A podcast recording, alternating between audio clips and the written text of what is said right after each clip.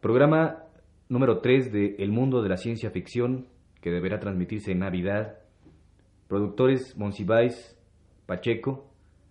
Participamos Juan Luis Álvarez Gallú, José Gutiérrez, Sergio de Alba.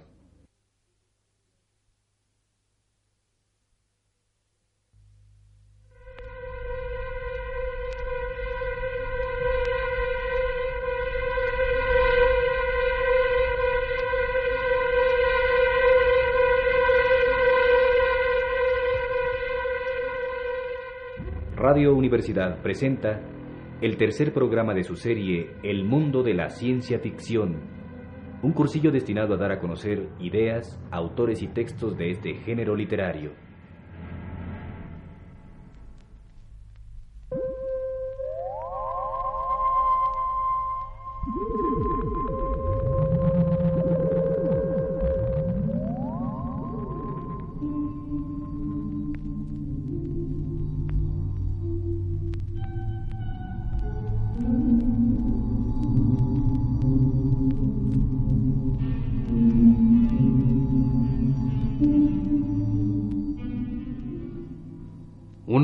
Motivos básicos del desprestigio que ha caído sobre la ciencia ficción es la ilegible prosa en que usualmente se redacta.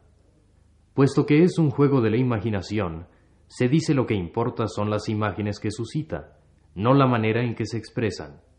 De este modo se legitima cuanto bodrio surge sobre la débil base de sus posibilidades imaginativas. Incluso H. G. Wells, un gran escritor, en sus relatos de science fiction, descuidó de modo evidente la responsabilidad literaria. La guerra de los mundos vale por su vigor de pesadilla, por su carácter de profecía a la vuelta de la esquina, no por su poder estilístico. Este fenómeno se extiende también a los campos del cine. No importa la verdad psicológica de un film de science fiction, lo que interesa es la calidad del truco. Y ese es el irremediable talón de Aquiles del género.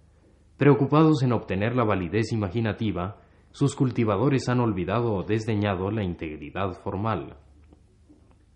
La excepción notable se llama Ray Bradbury. Nació en Illinois en 1914. Su carrera es la típica de un colaborador de magazines.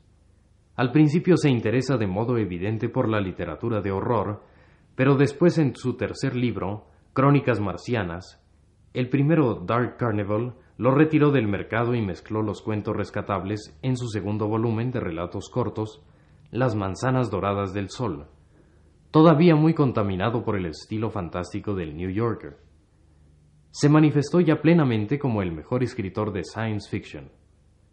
En Crónicas Marcianas, Bradbury decide los elementos de su obra, pesimismo vital, imposibilidad de que el hombre triunfe contra su malvada naturaleza, desolación, incomunicación entre un terrestre y otro, entre un marciano y un terrestre, al regreso del mito de Proteo.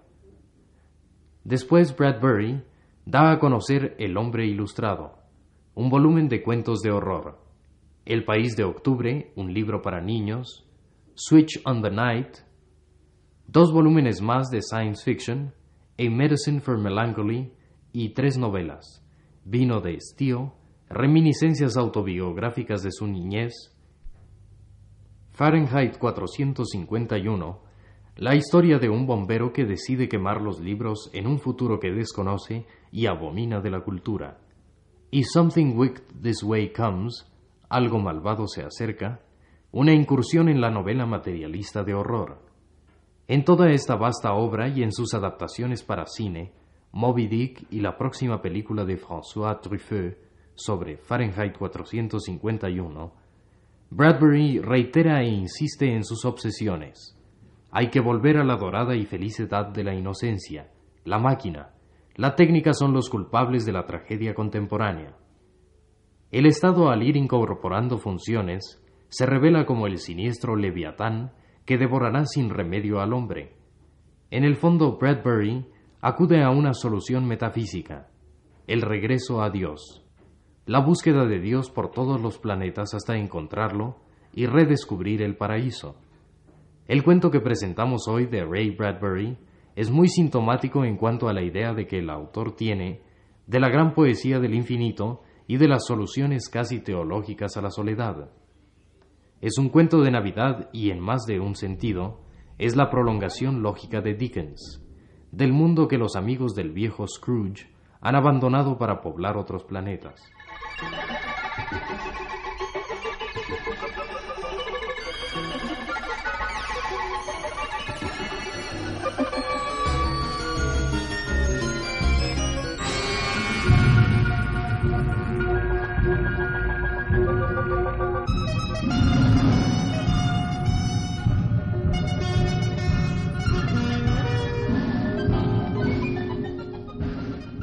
El regalo.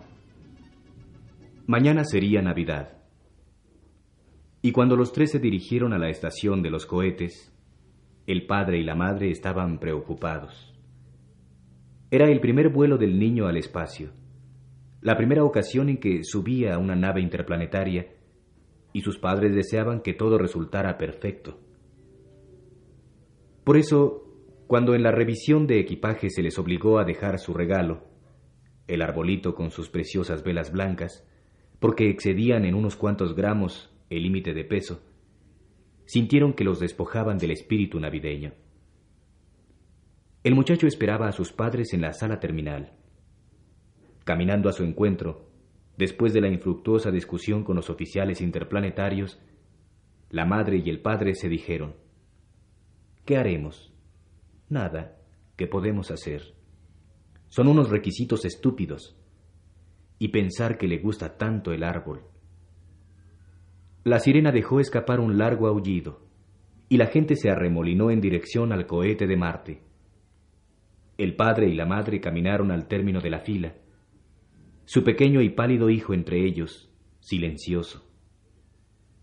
Voy a pensar algo, dijo el padre. ¿Qué? preguntó el niño. Y el cohete partió y ellos estaban suspendidos en el espacio oscuro. El cohete se movió dejando una estela de fuego y abandonó la Tierra cuando era el día 24 de diciembre de 2052. Los llevaba a un lugar donde había un tiempo absoluto, sin meses, sin años, sin horas. Durmieron todo el resto del primer día. Cerca de medianoche, según la hora terráquea de Nueva York, el niño despertó y dijo, Quiero asomarme por el ventanal. Había una sola puerta, una ventana de vidrio, muy grueso, cerca del próximo puente. Todavía no, contestó el padre. Te llevaré más tarde. Quiero ver dónde estamos y a dónde vamos. Y yo quiero que te esperes por una razón, dijo el padre. El padre había permanecido despierto en la litera pensando en una y otra forma, pensando en el regalo abandonado, el problema de la temporada navideña, el árbol perdido y las velas blancas. Finalmente, al sentarse cinco minutos antes, creyó tener ya un plan.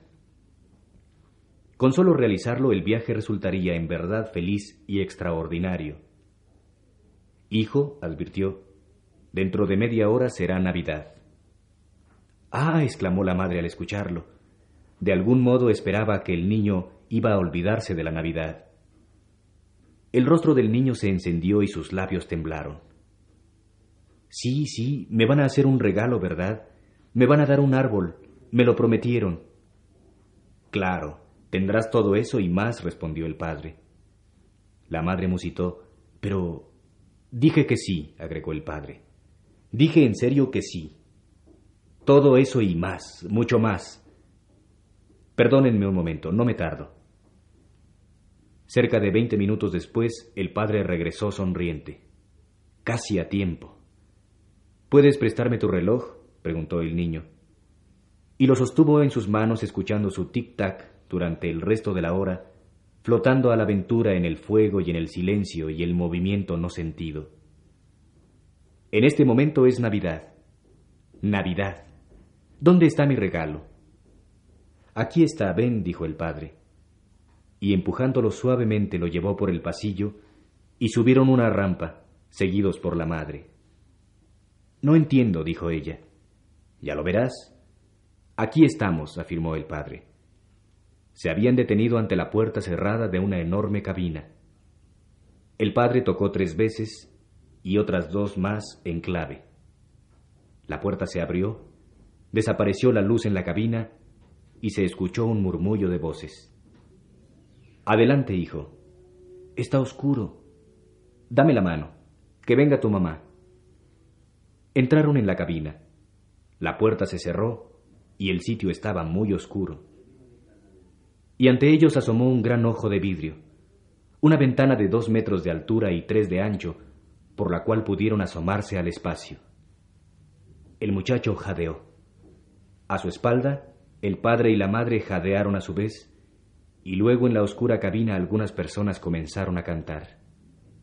Feliz Navidad, dijo. Y las voces cantaron en la cabina, los viejos y familiares villancicos, y el muchacho avanzó lentamente hasta presionar con su rostro el helado cristal de la ventana. Y allí permaneció un tiempo muy largo, contemplando y mirando en el espacio y la noche profunda el incendio de diez billones de billones de blancas y amorosas velas blancas.